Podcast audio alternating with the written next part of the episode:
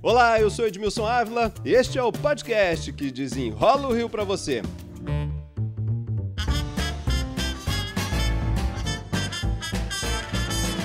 O governador e mais 66 municípios, incluindo a capital, decretaram estado de calamidade pública para enfrentamento ao coronavírus. Liberdade para contratar mão de obra e serviços rapidamente, sem licitação. E ainda a possibilidade de receber recursos, transferências federais. Mas em pouco tempo já começaram a aparecer as primeiras investigações de contratos emergenciais.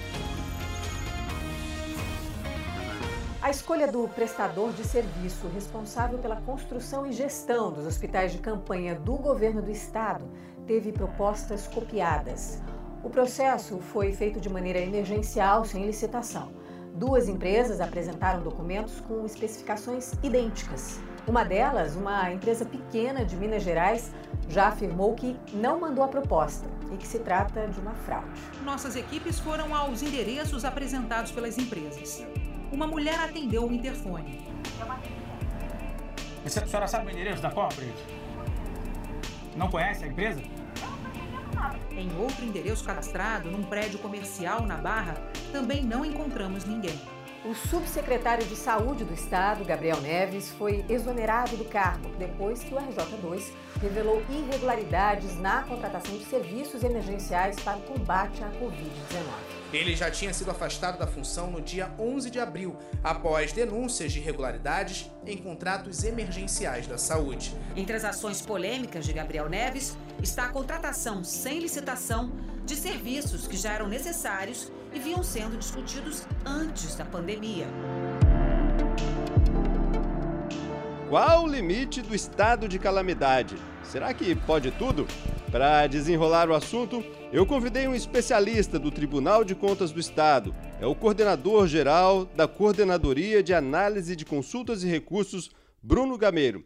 Na calamidade, é um cheque em branco mesmo? Pode tudo? A decretação do estado de calamidade pública, ela não permite tudo, não.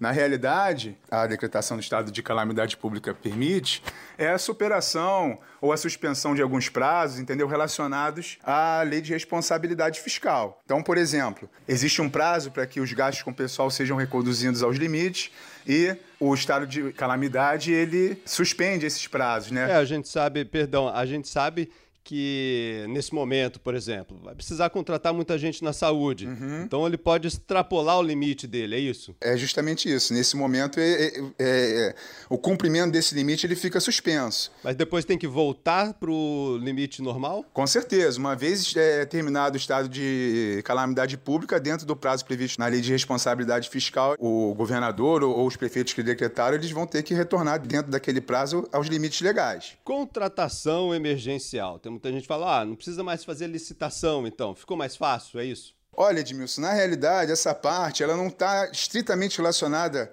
à decretação de calamidade pública. Porque, veja bem, se, é, o, o, Estado já vinha fazendo contratações, inclusive mediante dispensa de licitação, anteriormente à decretação, entendeu? A decretação do estado de calamidade, a gente poderia dizer que justifica, né, um, um pouco, embasa um pouco melhor essas contratações. Agora, para eu fazer uma contratação emergencial, uhum. eu posso simplesmente gastar o dinheiro em qualquer lugar ou tenho regra para isso também? Não, veja bem. A decretação da calamidade ela está relacionada, obviamente, a tudo que a, gente, que a gente vem vivendo com relação ao, ao, à pandemia de coronavírus. Então, foi editada em fevereiro uma lei, a Lei 13979 de 2020, né, em fevereiro, e teve também algumas alterações nela efetuadas é, por algumas medidas provisórias que permitiram, que criaram uma nova hipótese de dispensa de licitação, que é justamente estritamente para o combate, né, para as medidas de enfrentamento à, à pandemia do coronavírus. Então, nesse, é, é, dentro desse contexto que essas contratações que a gente vem que a gente vem fiscalizando e que a mídia vem noticiando, que se relaciona à calamidade pública, entendeu? Então, é para enfrentamento da pandemia de coronavírus. Então, quer dizer que estes gastos eu posso fazer mas tudo tem que estar relacionado à pandemia. Exatamente. O pressuposto da lei é justamente esse, que essas contratações elas estejam relacionadas, essas contratações diretas, né, mediante dispensa, elas estejam relacionadas ao combate ao coronavírus. Já existe uma medida do Tribunal de Contas onde a gente está pesquisando, a gente está trabalhando no sentido de aferir se uma determinada contratação ela estava realmente relacionada ou não ao coronavírus, entendeu? Ao combate do coronavírus. O prefeito pode responder por isso? Um governador pode responder por isso? Com certeza. É uma ilegalidade, né? São, são situações de ilegalidade que é, estão passíveis das das medidas e das sanções previstas na nossa legislação. A contratação emergencial sempre chama muito atenção, né? Porque dispensa a licitação. Uhum. É, a gente sempre imagina que a licitação a gente vai conseguir o melhor preço, uhum. com o melhor serviço, uhum. né? tem uma concorrência. Certo. Mas quando temos aí é, a dispensa de licitação, mesmo assim, tem que cumprir regra? Claro, olha só. Primeiro eu queria fazer rapidamente uma diferença, porque veja bem, já existia na Lei 8666, né, que é a Lei Geral de Licitações, e contratos administrativos, ela já previa lá no artigo 24.4 uma hipótese de dispensa de calamidade pública. É, só que é, a Lei 8666 ela previa algumas regras um pouco mais rígidas para que essa dispensa fosse considerada legal. A Lei 13979, obviamente em função de tudo que a gente está vivendo, ela trouxe maior flexibilidade para a administração. Então, por exemplo, ela admitiu que seria possível até mesmo uma dispensa sem pesquisa de preços, entendeu? Claro que essa não é a primeira medida. Ele fala também de uma, de, de uma pesquisa de preços é, mais simplificada, com menos fontes. É nesse contexto de combate à pandemia que essas medidas devem ser encaradas. A lei, a lei flexibilizou para o combate à pandemia, entendeu? A lei, a lei não flexibilizou não existe disposição legal que tenha flexibilizado contratações que não estejam relacionadas à pandemia. Agora, para um bom gestor, é, mesmo no momento como esse, ele deve começar é, primeiro com uma tomada de preços para ter isso tudo registrado, depois só num momento de extrema necessidade fazer uma compra é, sem, sem fazer tomada de preço, por exemplo? O que a legislação diz com as alterações da medida provisória é, são essas medidas de flexibilização que eu mencionei para você. Agora, é lógico que por uma boa prática, né, o gestor, na medida do possível, ele deve, principalmente na questão do preço, fazer, é, realizar uma pesquisa, na medida do possível, a depender da situação, uma pesquisa mais ampla. Inclusive, o decreto do Estado do Rio de Janeiro, que tratou sobre isso, ele fala que, como regra, veja bem, como regra, não, é, não, é, não são em todas as hipóteses, mas como regra, devem ser pesquisadas várias fontes de preço. Por exemplo, pesquisa com fornecedor, portal de compra de ente público. Só que o que a gente tem presenciado é que, normalmente, isso não tem acontecido, e pior, sem que tenha uma justificativa no processo, entendeu? E essa é uma questão que a gente deve continuar apurando, entendeu? A fim de verificar se os atos da administração estão condizentes com, a, com as disposições legais. Ao fim de tudo isso, é, governantes vão ter que prestar contas? Com certeza. A prestação de contas já tem a prestação de contas, principalmente nessa parte de calamidade pública, a prestação de contas anual de governo, né? Ela vai abarcar esse ponto e sem prejuízo da prestação de contas também, principalmente em função da nossa atuação do lado do Tribunal de Contas e dos outros órgãos de controle, com relação a cada um desses atos, desses contratos que estão sendo celebrados. Agora me diz uma coisa: se alguém fez contratações, extrapolou Pode responder por improbidade? Olha, a questão da improbidade administrativa, ela não é aferida pelo Tribunal de Contas. Isso não impede que a gente oficie ao Ministério Público quem, não, quem tem né, a, a legitimidade, se for o caso, adotar alguma medida nesse sentido, porque, porque é, uma, é uma medida judicial, ela não fica na esfera do, do, Tribunal de Contas. Mas, com certeza, alguns atos podem ser, a princípio, tidos como atos de improbidade administrativa e dando causa às sanções previstas na lei, né? Você que conhece bem o assunto, quais os principais conselhos agora para os prefeitos, para os gestores, secretários de saúde que estão fazendo todas essas despesas, que vão deixar suas assinaturas lá?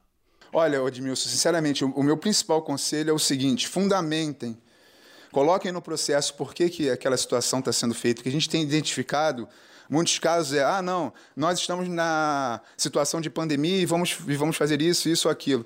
Não é uma justificativa suficiente. Tem que haver um liame, tem que, tem, tem que haver uma ligação né, entre o que está sendo feito e, de fato, o atendimento de uma situação concreta específica relacionada ao coronavírus. Essa justificativa genérica, na nossa opinião, pelo menos, ela não se presta para tudo. Então, por favor, eu tenho a impressão que, nesse momento, a lei permitiu, os decretos estão permitindo a, flexibilização de vários limites e obrigações, mas utilizem né, essas prerrogativas que foram concedidas nesse momento é, justificando bem os seus atos. Qual o caminho que normalmente percorre? O Tribunal de Contas analisa só quando recebe denúncias ou todas essas contas são sempre analisadas? A gente está pesquisando nos sites das transparências, enfim, tentando entrar nos processos de contratação e a partir daí a Secretaria-Geral tem proposto algumas representações, né? Que é justamente onde você afere uma ilegalidade e, a partir daí, a gente adota as medidas possíveis. Mas, além das representações que são propostas pela Secretaria-Geral de Controle Externo, qualquer cidadão ele pode também representar quando ele, enfim, fundamentadamente aponte indícios de ilegalidade. Esses processos são todos analisados pelo tribunal. E, além disso, ao final desse exercício financeiro e no exercício financeiro seguinte, vão ter que ser prestadas contas de governo, onde essas questões relacionadas mais intimamente à LRF também serão aferidas. Agora, é importante lembrar sempre, então, aos gestores que eles não podem fazer é, justificativas genéricas. Olha, eu precisei Gastei, ele vai ter que precisei, gastei com um parafuso, gastei com um pessoal, gastei com isso, com aquilo, tudo bem fundamentado, né? Exatamente, fundamentado e justificado. Só essa medida que é capaz de legitimar de modo idôneo a flexibilização que foi levada a efeito pela Lei 13979.